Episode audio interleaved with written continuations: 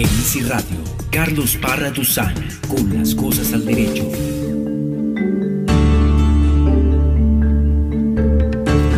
Saludamos muy especialmente a toda la audiencia, a todos los oyentes de Easy Radio y de este programa Las Cosas al Derecho. Eh, nuevamente, como siempre, el propósito de este programa es traer cosas y ponerlas al derecho. Precisamente hoy traemos el déficit normativo en discapacidad, que es un artículo de mi autoría y con base en él nos vamos a guiar para comentarles a ustedes cómo es el déficit normativo de discapacidad, es decir, qué deficiencias hay en el sistema normativo colombiano referido a la discapacidad. Y con esto saludo a la directora de INSI Radio Lady que me va a acompañar en la mesa de trabajo, así que pues bienvenida Lady, buenos días. Doctor Carlos Parra y por supuesto a toda la audiencia de INSI Radio, un saludo muy especial desde el estudio central de INSI Radio, la emisora del Instituto Nacional para Ciegos INSI. Recordarles que pueden interactuar con nosotros en las redes sociales, estamos en el Twitter, en arroba INSI-radio. Bien, Lady, hoy vamos a... Pues la vez pasada tuvimos la oportunidad de hablar de la ley 1618, que es la única ley estatutaria de discapacidad, que fue una ley que mm, tuve la oportunidad de asesorar al ministro Vargalleras. Sí, señor. Ministro del Interior en el 2013, que ahora es, eh, bueno, ya fue vicepresidente de la República después. Y es que Lady... Mm, pues el déficit normativo en el documento que tú tienes se refiere a cuatro tipos de déficit, ¿no es cierto? Sí. Que ya sí, los sí. vamos a tocar, que es el déficit, déficit por omisión normativa, déficit por aplicación, déficit por implementación y déficit de supervisión. Sí, señor. Pero, eh, pues eso es una teoría jurídica, ¿no? O sea, esto es como mm, este tema de los déficits, hay autores que hablan del déficit normativo y por eso yo quise escribir este artículo que lo voy a enviar a una revi- revista indexada como investigador para hablar, hablar del déficit normativo en discapacidad.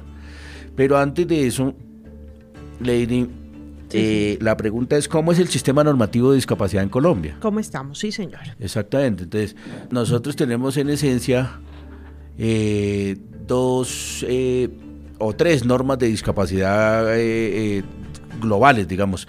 Está la ley de discapacidad 361 del 1997 Sí, señor. que en esa oportunidad hubo unas mesas de trabajo en el Congreso de la República y digamos que en su momento fue la ley más completa que había en discapacidad.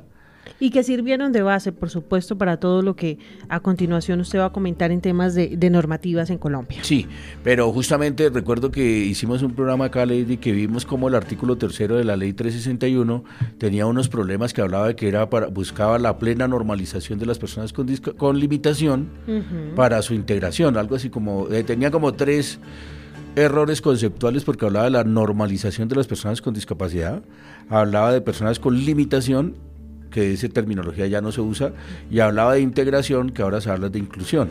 Entonces digamos que la ley 361 en su momento fue buena, eh, la promovió el senador Klopatowski con discapacidad física en su momento en 1997, fue buena, pero realmente 20 años después, pues digamos que ha habido muchas evoluciones conceptuales y, teóricas sobre la discapacidad y por eso eh, tuvimos que aprobar eh, la ley 1618, que ya habla de discapacidad, que ya habla de inclusión y que Sí, ya no habla de normalización, sino ejercicio efectivo de los derechos, como lo Sí, vimos sí. en ese programa que hicimos, Lady, eh, Lady alegórico a los logros de la, de la 1618 y las promesas que aún no se han obtenido. Sí, señor. Y en medio de estas dos leyes, que son las dos leyes, eh, eh, digamos que los dos cuerpos jurídicos más completos en discapacidad, la 361 y la 1618, logramos que el Congreso de la República aprobara el Sistema Nacional de Discapacidad que se dio con la ley con la ley mm, 1145 de, de 2007, que se creó un Sistema Nacional de Discapacidad que lo preside el Consejo Nacional de Discapacidad, que estaba en el Ministerio de Salud, Sí. ahora está en el Ministerio del Interior, pues lo pasaron para allá para seguir con, con el enfoque de derechos y no con el enfoque de salud. Entonces tenemos también, Lady, eh, el Sistema Nacional de Discapacidad, que el Sistema Nacional de Discapacidad es como donde convergen todas las entidades que trabajen por discapacidad. Es decir, todos los ministerios y hay siete representantes de la sociedad civil dependiendo del tipo de discapacidad. Hay un representante de ciegos, que es Jorge Muñoz, que es el, el que preside con Alivi, que es la Coordinadora Nacional de Limitados Visuales. Sí, señor. Hay un representante de discapacidad auditiva, que no recuerdo el nombre ahora quién es. Eh, hay un representante de sordociegos, que es este, el que viene acá, Samuel Valencia. hay un representante de discapacidad psicosocial, que entiendo yo que es Alan Gómez. Hay un representante de discapacidad, de ASDAUN, creo que está Mónica Cortés. Hay una persona por... Bueno, todo el Sistema Nacional de Discapacidad, que eso eso, de, de, hecho, eso lo trabajamos en la Universidad del Rosario. Yo estaba trabajando en la Universidad del Rosario, ahora trabajo en la Sergio Arboleda. Pero recuerdo tanto que esa idea la plasmamos en el libro Discapacidad y Derechos Humanos en el 2003, porque ya traíamos esa idea, Lady, de crear el Sistema Nacional de Discapacidad. Porque, de hecho, de hecho, recuerdo que yo tenía una compañera, otra profesora, que ella trabajaba mucho el tema medioambiental y hay una ley, no recuerdo el número, hay una ley que creó el Sistema Nacional de Medio Ambiente. Entonces yo dije, ya, doctora Beatriz, y si hay, si hay Sistema Nacional de Medio Ambiente, ¿por qué no le trabajamos aquí al Sistema Nacional de Discapacidad? y por eso surgió esa idea. De hecho, sí, señor. Pues de, de paso saludo a, la profesora Beatriz Londoño, que es una profesora en el ámbito jurídico muy conocida por el tema medioambiental, y por eso eh, llegó esa idea al Sistema Nacional de Discapacidad, Ley 1145, y de hecho después se hizo lo mismo, Lady, en el Sistema Distrital de Discapacidad, donde donde se creó el, el Consejo Distrital de Discapacidad, que participaba Nelson, con el decreto, no recuerdo el decreto, tal vez 470, bueno, no lo recuerdo, un decreto para el distrito, pero este Sistema Nacional de Discapacidad pues es a nivel nacional. Sí, señor. De acuerdo como, como lo consagra la ley 1145, dice que es el conjunto de orientaciones, normas, actividades, recursos, programas e instituciones que permiten la puesta en marcha de los principios generales de la discapacidad contenidos en esa ley, por supuesto. Correcto. O sea que en el, si uno quisiera ver desde una eh, panorámica el sistema normativo de discapacidad, sí, señor. Desde luego que hay que mencionar las dos leyes eh, grandes de discapacidad, la 361 de, 2000, de 1997 y la 1618 de 2013.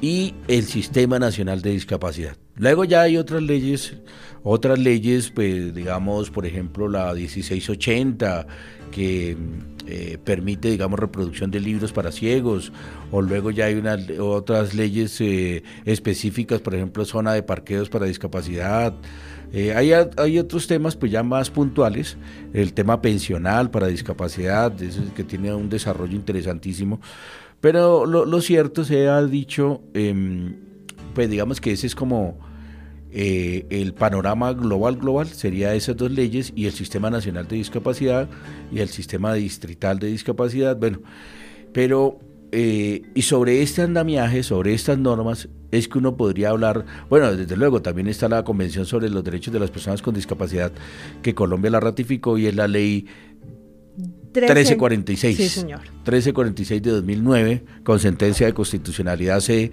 293 de 2010 que desde luego que también es supremamente importante porque a través de ella fue que el Estado colombiano se comprometió a cumplir las obligaciones, a cumplir em, eh, el marco internacional que está plasmado en la convención y pues desde luego que es muy importante porque finalmente ese, esa ley que ratificó la convención, por eso fue que el año pasado le pudieron hacer pues las recomendaciones al Estado colombiano como Estado parte de la Convención de Discapacidad.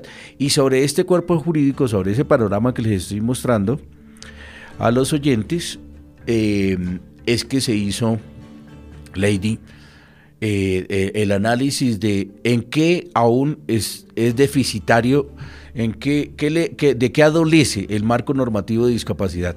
O sea, digamos, uno podría ese análisis de las cuatro deficiencias, la deficiencia por omisión, la deficiencia por aplicación, la deficiencia por implementación o la deficiencia por eh, supervisión sobre ese marco jurídico de la discapacidad en Colombia. Más o menos sería ese el planteamiento, Lady, que le hacemos a, los oyentes antes de hacer aquí una pausa y volver para adentrarnos en este tema de eh, los déficits normativos en discapacidad que tiene el Estado colombiano, Lady. Sí, señor, y nosotros ya regresamos. Recuerden que usted puede interactuar a través de arroba insi-radio o escribiendo al correo emisora insi arroba Ya regresamos a las cosas al derecho.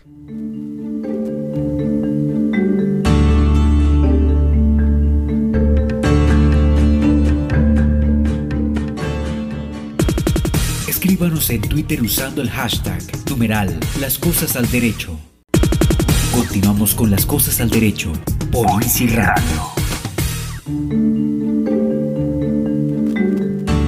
Bien, y ahora vamos a hablar de mm, esta teoría de los eh, déficits normativos, de cuando una población, un grupo, digamos, tiene eh, eh, ciertas ¿cómo se dirá eso? Que adolece, digamos, que le falta al sistema normativo, pues algunos aspectos. Por eso en este artículo que yo estoy proponiendo para la revista que voy a enviar, hablo de los cuatro déficits de Lady.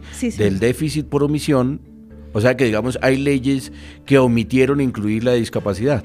Por ejemplo, eh, en este punto, en el, en, el, en la letra, en el déficit normativo por omisión o en el déficit de omisión normativa, sí, señor. en ese, por ejemplo, yo comentaba que nos tocó, todas las maromas que nos tocó hacer, porque la ley 1482 de 2011, creo que era, ya ni me acuerdo, 1482 de, 1482 de 2011, de 2011 no incluyó la discapacidad dentro del tipo penal de discriminación. O sea, hubo una omisión legislativa por parte del Congreso. Omitió, digamos que la primera ley de la, ley antidiscriminación eh, hablaba de cuatro grupos o no sé cuántos grupos, pero en todo caso no era discriminatorio, eh, no era delito discriminar a las personas por, su, por razón de discapacidad.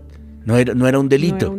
Entonces nos tocó, recuerdo que me tocó presentar una demanda, por eh, se, se, llamaba así, demanda de acción de inconstitucionalidad por omisión. O sea, la ley sí es constitucional, pero omitió incluir a la discapacidad, tanto así que la Corte hizo una audiencia pública el 31 de julio del 2000, del 2000 hace dos años, del 2014, hizo una audiencia pública para hablar del tema de que por qué no se incluyó la discapacidad, incluso tampoco quedó incluido en el tipo penal, por ejemplo, los indígenas, no quedaron ciertos grupos, pero bueno, en ese momento estábamos dando la pelea que había un déficit normativo por omisión de la ley 1482 de que no incluyó la discapacidad dentro del tipo penal, o sea, modificó el, código penal y no quedó discriminación por razón de discapacidad.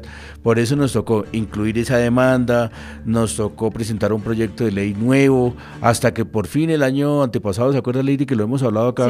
La ley antidiscriminación, creo que es la 1752, por fin enmendó la omisión corrigió la omisión que tenía la ley anterior y por fin incluyó la discapacidad, pero, pero fue una pelea, bueno, pelea entre comillas, digamos que fue un, un ejercicio de cinco años para lograr eh, enmendar el error de la 1482 y que ese déficit normativo por omisión por fin se enmendara y ahora sí ya hay discriminación o mejor dicho, es un delito discriminar por razón de discapacidad, carcelable hasta por tres años y con multa. Sí, señor. Por fin lo logramos arreglar. Y en este artículo yo lo comento. Pero inicialmente hubo una omisión, hubo una omisión de que el Estado colombiano no quiso, bueno, digamos que el Congreso eh, no consideró en un principio que había eh, razones de discapacidad, o mejor dicho, la discriminación por razón de discapacidad también era un delito. Sí, señor. Y, quedó por discapacidad y eh, por discriminación y hostigamiento. Sí, los dos tipos penales se incluyeron hostigamiento, que es discriminación, que es todo tipo de, los verbos rectores son tres, todo tipo de distinción, exclusión o restricción que menoscabe el ejercicio de los derechos. Sobre todo que la discriminación es muy bonita, bueno, no, es muy fea, pero el tipo penal es muy interesante porque es con intención o sin intención, con resultado o sin resultado, por acción o por omisión, es decir, el todo es que, digamos, la conducta, eh, eh, eh, hay una conducta discriminatoria, ¿no? como cuando yo, por ejemplo, arriendo apartamento, pero no a, costeños porque me van a hacer fiestas. Digamos que ese, esa distinción por el origen de, cierta región, eso es discriminación. igual igual que cuando una persona sale en silla de ruedas no le para ningún taxi, porque dice, no, ¿y dónde me meto la silla de ruedas? Y si es un ato de esos que tiene la pipeta de gas y que fue adaptado, no tiene... Pero una persona en silla de ruedas sufre para coger un taxi, lady. Y eso es discriminación. Sí, señor. Entonces ya quedó de acuerdo a la modificación que se hizo. A la 1482 se pudo elevar a delito la discriminación y el hostigamiento. Sí, en ese mismo sentido, por ejemplo, también ese, hay un déficit por omisión que el Estado colombiano no, eh, no ha ratificado el protocolo facultativo de la Convención de Discapacidad. Ratificó la convención, pero hay un protocolo adicional que el protocolo adicional permite eh, que las personas individualmente se quejen ante el Comité de Naciones Unidas al que yo pertenezco. Pues en este momento no lo pueden hacer los colombianos porque Colombia no ha ratificado el protocolo adicional. O sea, solamente en este momento estaríamos eh, eh, obligados a presentar un informe cada dos años y, y, digamos que el Comité de Naciones Unidas evalúa el Estado colombiano. Pero en este momento, hasta que no ratifique la convención, no puede haber eh, perdón, el protocolo facultativo de la convención, no se pueden presentar quejas individuales. Digamos que eh, Pedro Pérez presenta una queja porque el Estado colombiano, eh, el transporte masivo no es accesible para personas con discapacidad. Eso no lo pueden hacer porque el Estado colombiano ha omitido, ha omitido la ratificación del protocolo facultativo de la convención. O sea que digamos ya van dos ejemplos. Es lo mismo. Colombia no ha ratificado, hay una omisión, ah, eh, no ha ratificado el Tratado Marrakech para que los para que los libros grabados en España, por ejemplo, si en el momento que, que lo ratifique el Estado colombiano, pueda haber un intercambio de obras grabadas sin necesidad de pagar derechos de autor. Es decir, las 100.000 obras de, de, la Biblioteca de España la podríamos tener aquí en el momento que ratifique el Tratado Marrakech. Pero como no lo ha hecho, entonces hay como dos tipos de omisión. Uno es que se apruebe una norma pero que se omita incluir eh, la discapacidad.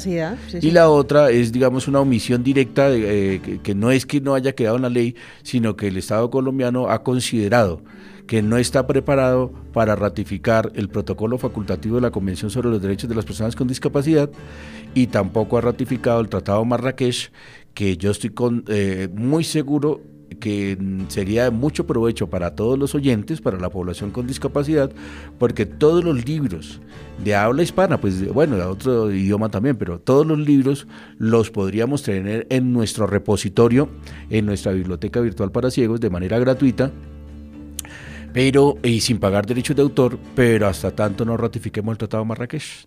Entonces son tres ejemplos que pueden ilustrar eh, este tema, Lady, de la, el déficit normativo por omisión. Sí, señor, por omisión normativa. Por eh, omisión normativa, sí.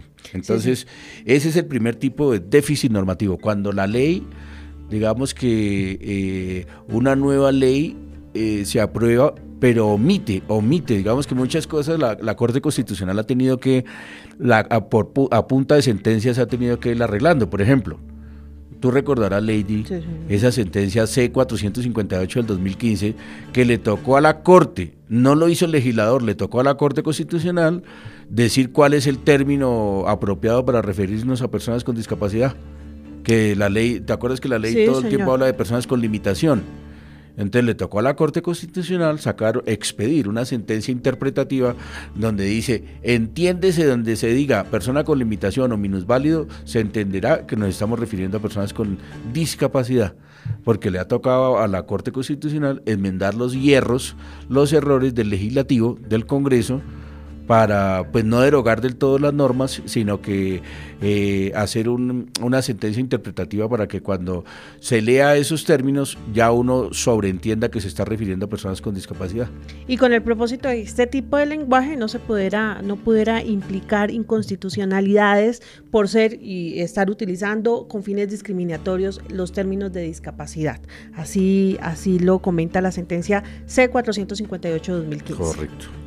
Entonces vamos al segundo, el segundo déficit ya no es que haya omitido eh, proteger a la población con discapacidad, sino que el segundo déficit es por aplicación, aplicación, sí señor. ¿Qué tenemos ahí que dirá la aplicación? O sea, que que hemos dicho que no se aplique, o sea, que existe la norma, porque nosotros somos un país de santanderiano, de, donde nos encantan tener el cuerpo normativo, unas leyes muy bonitas, pero el problema es que no se aplica. Sí, señor, muy relacionado a identificar cuando existiendo todas estas categorías para proteger la discapacidad dentro de los grupos vulnerables, no se da una coherencia en su aplicación.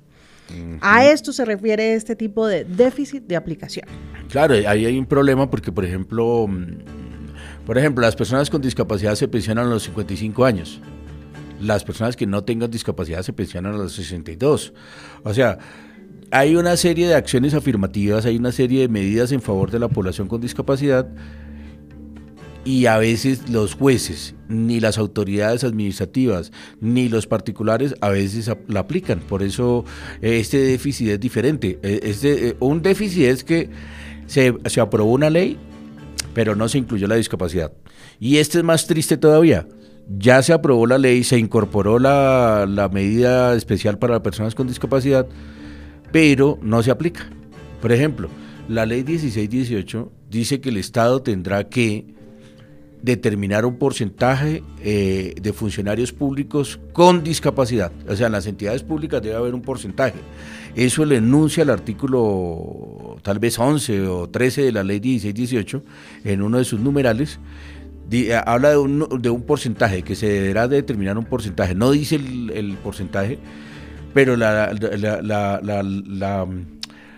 pues no lo han hecho, digamos que no han aplicado esta ley todavía. Dicen que el decreto está en presidencia, pero hay un déficit de aplicación de la 1618 y todavía no se ha hecho. Entonces digamos que es diferente al déficit por omisión, este es un déficit porque no lo aplican. no lo aplican los jueces, no lo aplican las autoridades, no lo aplica el ministerio respectivo, el Ministerio de Trabajo. Entonces digamos que pues a veces eh, para poder lady que se, que se apliquen las leyes a veces se requiere o de, humo, de los movimientos sociales para que hagan un ejercicio activo de ciudadanía demandando el cumplimiento de las leyes. de hecho, hay una, una, acción, una acción que está en la Constitución, en el artículo 87, que se llama la acción de cumplimiento, que es pedirle al juez que haga cumplir lo que está consagrado en la ley.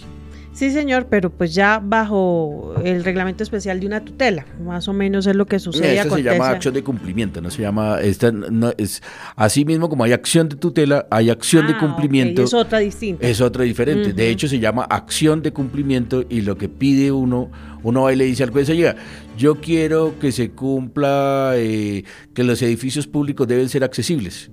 Y así lo dice la ley 361. Entonces uno le pide al juez, yo quiero que se cumpla lo que está en la ley. Lo que esté consagrado en la ley, yo quiero que usted lo haga cumplir. Por eso se llama acción de cumplimiento.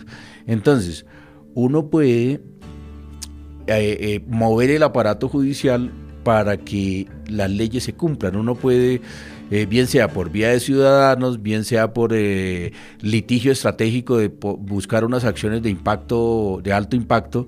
Por ejemplo, yo interpuse una acción de tutela en el año 2003, Lady porque, porque en las elecciones del 2003 no habían tarjetas electorales en braille. Y yo me gané la, tutela, pero pues obviamente en la orden no iba a ser imprimas el tarjetón electoral en braille a Carlos Parra, sino a todos los ciegos de Colombia. A todos los ciegos, claro, que sí. Entonces ese es el litigio estratégico. Claro, hasta que yo no pensé que la tutela que yo me gané, ahora la tenía que cumplir yo ahora estando en el ICE. sí, señor, por supuesto. Somos nosotros quienes desarrollan este tipo de tarjetones y gracias a eso también podemos llegar. Ya las personas con discapacidad visual pueden participar con un tarjetón hecho en braille. Y lo hacemos con mucho cariño. Sí, señor. Lo hacemos con la registraduría, hacemos la distribución. Eh, bueno, la registraduría se encarga de la distribución por todo el país, pero aquí en la Casa de los Ciegos es donde imprimimos las tarjetas electorales en braille para que puedan eh, ejercer el derecho al sufragio, el derecho al voto de manera secreta, de manera autónoma y de manera mm, secreta, autónoma y qué más será. Bueno, como lo obliga la ley, digamos, la constitución.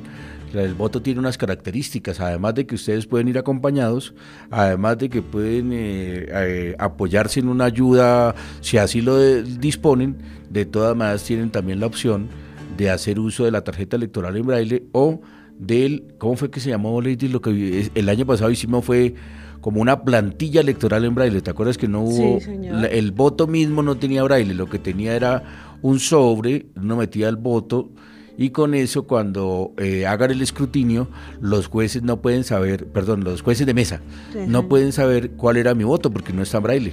No estaba en braille porque lo que hacíamos exactamente era en este tarjetón que estaba diseñado, donde estaba el sí y el no, estoy hablando precisamente por el tema del plebiscito, las, se incluía eh, el tarjetón normal de cualquier ciudadano, a esta tarjeta que fue diseñada en braille. Al incluir la persona podía elegir la casilla, marcar la casilla e inmediatamente sacaban el, tarjetón original, lo doblaban y nadie podía darse cuenta del, voto elegido. De hecho, ya nos tendremos que ir preparando, Lady, porque en el año 2018 van a haber dos elecciones. En marzo En marzo las de Congreso y diputados, o sea, eh, eh, concejales de los municipios y de asambleas departamentales. Y también habrá la elección en mayo de la presidencia de la República. Mayo la primera vuelta, no me acuerdo. Sí, mayo la primera vuelta y ya bueno, no recuerdo cuándo es que se da la segunda vuelta, yo creo que es como en junio la segunda vuelta de los de los dos primeros candidatos que queden si uno no lo supera por más del 50%.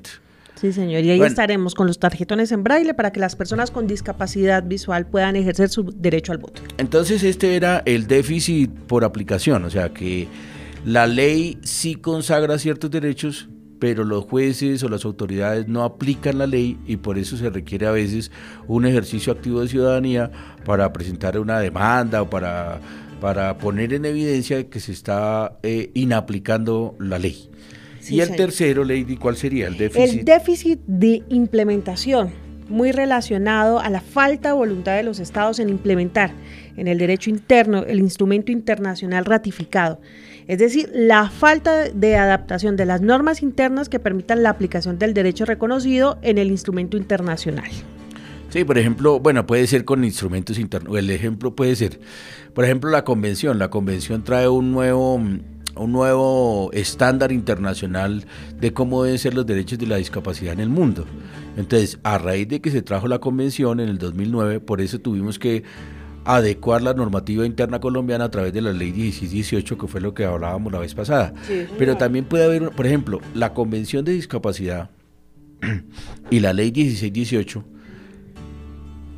Eh, en el artículo, hay un artículo de la ley 1618, creo que ley dice el artículo 29, me parece, que dice que esa ley deberá, eh, deberá reglamentarse a través de decretos eh, eh, máximo en dos años. y la ley se promulgó en el año 2013, va a 2014, 2015, 2016, 2017 y aún hay algunos temas que no se han reglamentado. Por ejemplo, el tema del porcentaje del trabajo, por ejemplo, el decreto de educación que va a salir este mes, por ejemplo, el decreto de toma de decisiones con apoyo para las personas con discapacidad psicosocial, por ejemplo, bueno, hay muchas Muchos pendientes, ¿no? que están pendientes. Sí, señor. No, el Instituto Nacional para Ciegos ha hecho, eh, yo recuerdo que en el año 2014 hicimos unos desayunos de trabajo con cada uno de los sectores, con Ministerio de Trabajo, otro fue con el Ministerio del Interior, otro fue con Salud, digamos, para, para impulsar un poquito, impulsar un poquito el tema de la reglamentación que está consagrada en la ley, en la ley 1618, en el artículo 29, que dice que deberá reglamentarse la ley 1618 eh, y da da un tiempo perentorio, que son dos años para su reglamentación. Sí, señor, tal cual como está en el artículo 29, reglamentación de la ley. Los decretos reglamentarios de la presente ley deberán ser elaborados en un plazo máximo de dos años a partir de un proceso participativo, el cual será acordado con el Consejo Nacional de Discapacidad, con organizaciones y líderes del sector de discapacidad, por supuesto en la ley 1618. Sí, ahí está.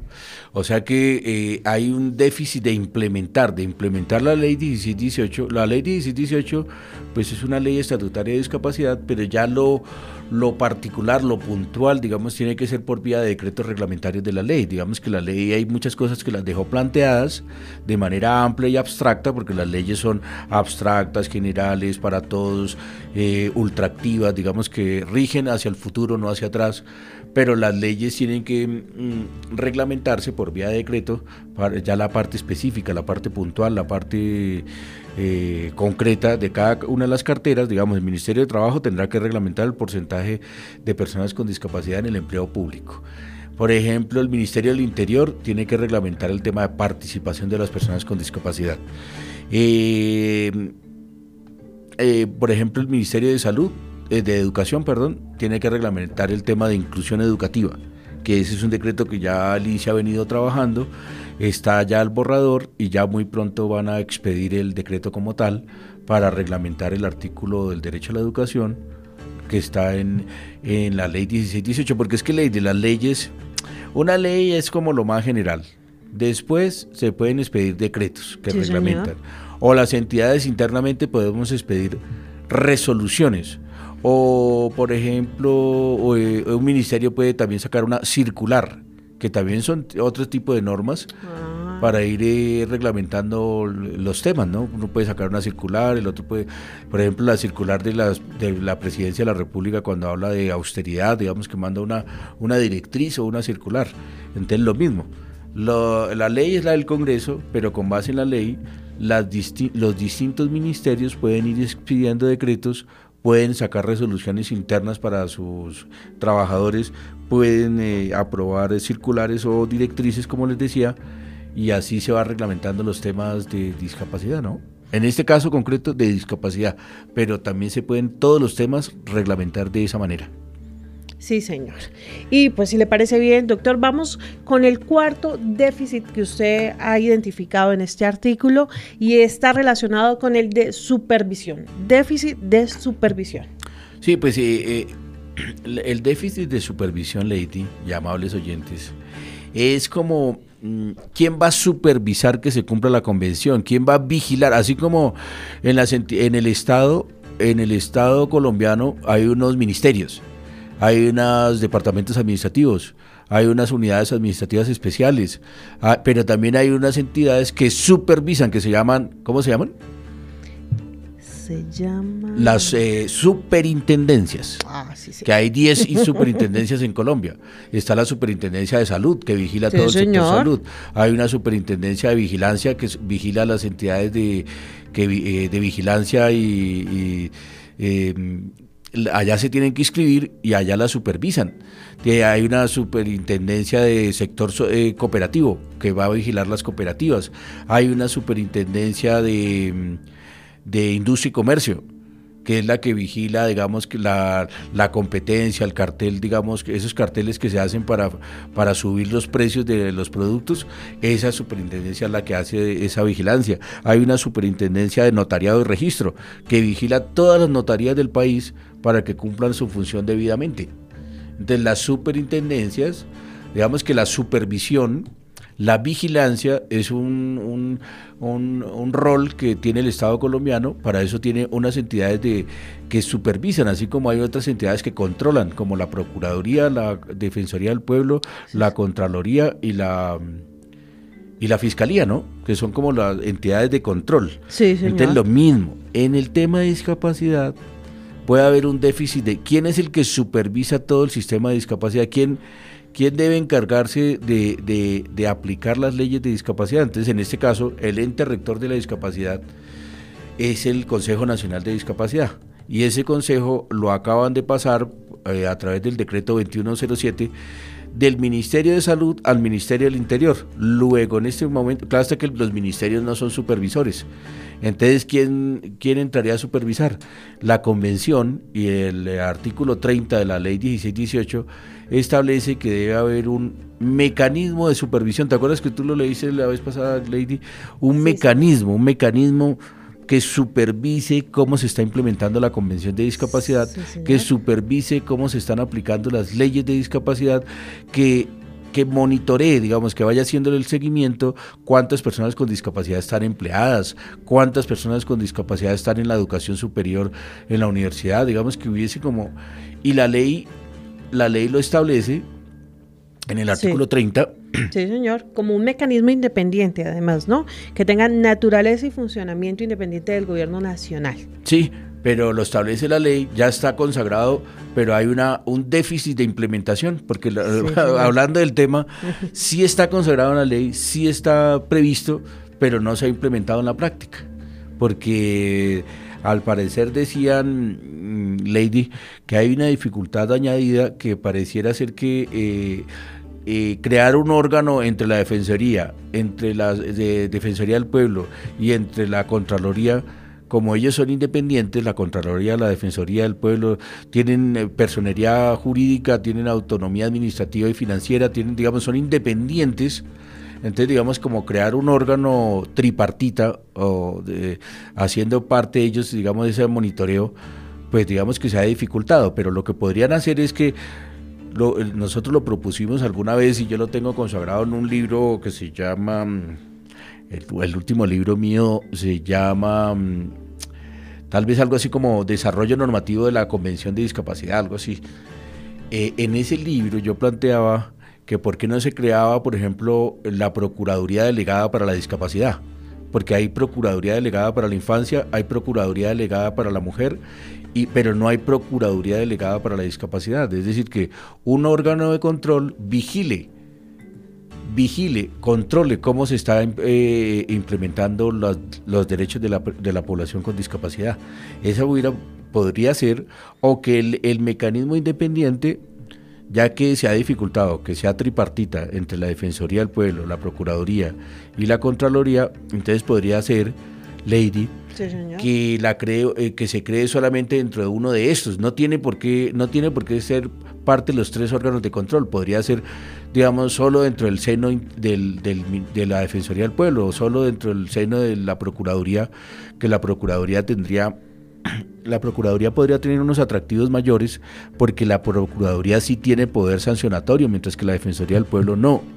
Entonces podría ser que se cree solo dentro del el mecanismo de monitoreo dentro de la Procuraduría General de la Nación un tema específico de discapacidad que sea quien vele, quien monitoree cómo se están garantizando los derechos de la población con discapacidad. Esa podría ser una alternativa. Claro que sí. Porque lo que pide la convención es que el mecanismo independiente cumpla con los principios de París. Y los principios de París es que, haya, que tenga autonomía, es decir, que no reciba órdenes del gobierno, sino que sea un órgano de derechos humanos, que sea independiente, como sería la Procuraduría General de la Nación. Y con eso ellos se encargarían de velar cómo se están cumpliendo el catálogo de derechos de la población con discapacidad desde estas cuatro perspectivas del déficit normativo por omisión, déficit de aplicación, déficit de implementación y este último que es el déficit de supervisión, Leti. Sí, señor, precisamente eso es lo que estamos hoy analizando en las cosas al derecho. Recuerdo que ustedes pueden interactuar con nosotros en arroba bajo radio Si tiene algún comentario, escríbanos al correo emisora Bueno, yo espero, Lady, que hayamos podido ilustrar y poner las cosas al derecho de cómo se cumplen o cómo se incumplen, como lo queramos ver, digamos, desde la perspectiva optimista, cómo el catálogo de derechos se ha ido cumpliendo en Colombia sobre la población con discapacidad, o por el contrario, qué déficit observan ustedes allá en su región, qué déficit observan, digamos, de que hay un cuerpo normativo nutrido, hay un entramado jurídico muy rico en Colombia sobre discapacidad, pero muchas veces las leyes no se aplican. Por eso se llama el déficit de aplicación, déficit de implementación o este último déficit de supervisión. Y como siempre, Lady, pues yo quedo contento con democratizar estos eh, artículos, estas lecturas. Quedo contento de socializar a través de este medio de la emisora estos eh, análisis críticos de la legislación en discapacidad y yo espero de esta manera haberlos acompañado, que ustedes nos les agradecemos que nos hayan acompañado y estén pendientes de este programa Las Cosas al Derecho y como siempre, buscaremos una nueva temática para la próxima semana acompañarlos aquí en Las Cosas al Derecho desde el Instituto Nacional para Ciegos y desde nuestra querida emisora INSI Radio. Sí, señor, y voy a, tomarme el atrevimiento de leer esa gran conclusión que usted hace después de todo este recorrido normativo en Colombia relacionado con el tema de discapacidad, y es que en conclusión, pese a que existen importantes desarrollos normativos de la discapacidad en Colombia, persisten algunos déficits normativos en la materia, siendo los ciudadanos y los jueces los que han liderado la protección de esta población a través del activismo judicial. Claro que sí, muy, muy, bien escogida Ley de esa conclusión a través del activismo judicial, porque nos ha tocado muchos de nosotros interponer las tutelas, o sea, dentro del juego democrático que nos da el Estado, dentro de la apertura del Estado de Derecho, no, no a la brava, sino antes por el contrario, con mucho cariño, pero con mucha altura, nos ha tocado la tutela, me acuerdo la tutela de de, Quintero, de Luis, Arnulfo Quintero en, en, Santa Marta, que ganó la beca en la Universidad Nacional, eh, Nacional digo, la, en la Universidad del Magdalena, que es pública, ganó su beca pero a punta de tutela. O sea, muchos casos ha habido conquistas jurídicas pero muchas veces, como les decía yo, ejerciendo el derecho, mejor dicho, que nos ha tocado mover el aparato judicial para poder llegar a esas conquistas jurídicas. Eh, recuerdo la tutela de Carlos Alberto Toro, que es un abogado litigante y que va para lo que, al complejo judicial de Palo Quemado y a punta de una tutela que yo intervine, en nombre de la Universidad Sergio Arboleda, ya intervine, logramos por una orden judicial que el complejo de Palo Quemado sea accesible para los, para los abogados o para los eh, eh, usuarios, digamos, del sistema judicial, logramos que se hiciera accesible ese sistema. Recuerdo la acción popular que interpuse Lady para que los articulados tuvieran la señal sonora, porque anteriormente no hablaban. Sí, señor. Hasta que en el año 2003, 2004, interpuse una acción popular para obligar que el sistema también fuera accesible para nosotros, porque de lo contrario pues estaríamos obligados, nos veníamos, estaríamos condenados a que nos digan en qué paradero vamos, en qué parada va, porque si no habla, pero afortunadamente se logró arreglar. Entonces, hay la demanda del Código Civil también, la de términos, eh, ¿cómo eran? Locos, furiosos, mentecatos. Todo eso, digamos, ha habido muchas conquistas paulatinas y hemos logrado que estos déficits normativos los hemos ido enmendando, pero como, le di, como leyó Lady, requiere un ejercicio de los ciudadanos, de los jueces, de los colombianos, de las personas con discapacidad, de estar pendientes para poder demandar estas, estas normas y poder ir así eh, eh, supliendo el déficit normativo de discapacidad en Colombia, Leti. Sí, señor, y por supuesto, cada conquista, cada logro a través de, de estas modificaciones ha permitido también que exista la inclusión de la población con discapacidad visual, un beneficio, por supuesto, que, nos alegra desde el Instituto Nacional para Ciegos INSI. Bueno, y con esto le agradecemos a Adriana Pardo, eh, aquí en la producción, en el control, que nos ha estado acompañando. Le agradezco, te agradezco a ti, Lady, por acompañarme en la mesa de trabajo y desde luego a ustedes por estar conectados, por acompañarnos en INSI Radio y como les decía, eh, hasta un próximo programa con un tema atractivo para las cosas al derecho, Leiti. Sí, señor, seguimos aprendiendo en las cosas al derecho, dirige Carlos Parra Duzán.